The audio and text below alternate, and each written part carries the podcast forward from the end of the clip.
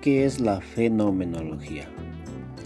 Básicamente es el estudio filosófico de las estructuras de la conciencia mediante el análisis de los fenómenos que, que captamos a través de nuestros sentidos. La estructura central de una experiencia es su totalidad, su dirección hacia abajo, ya que es una experiencia de o sobre algún objeto.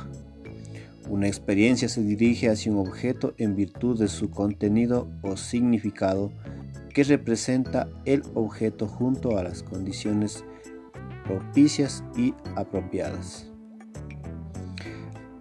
La fenomenología como disciplina es distinta, pero está relacionada con otras disciplinas clave de la filosofía, como la ontología, la epistemología, la lógica y la ética.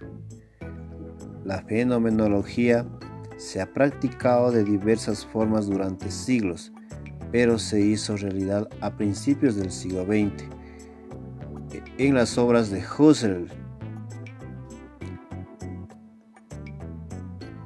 Se entiende comúnmente de dos maneras como un campo disciplinario de la filosofía o como un movimiento en la historia de la filosofía. La filosofía de la fenomenología puede definirse inicialmente como un estudio de las estructuras de la experiencia o conciencia.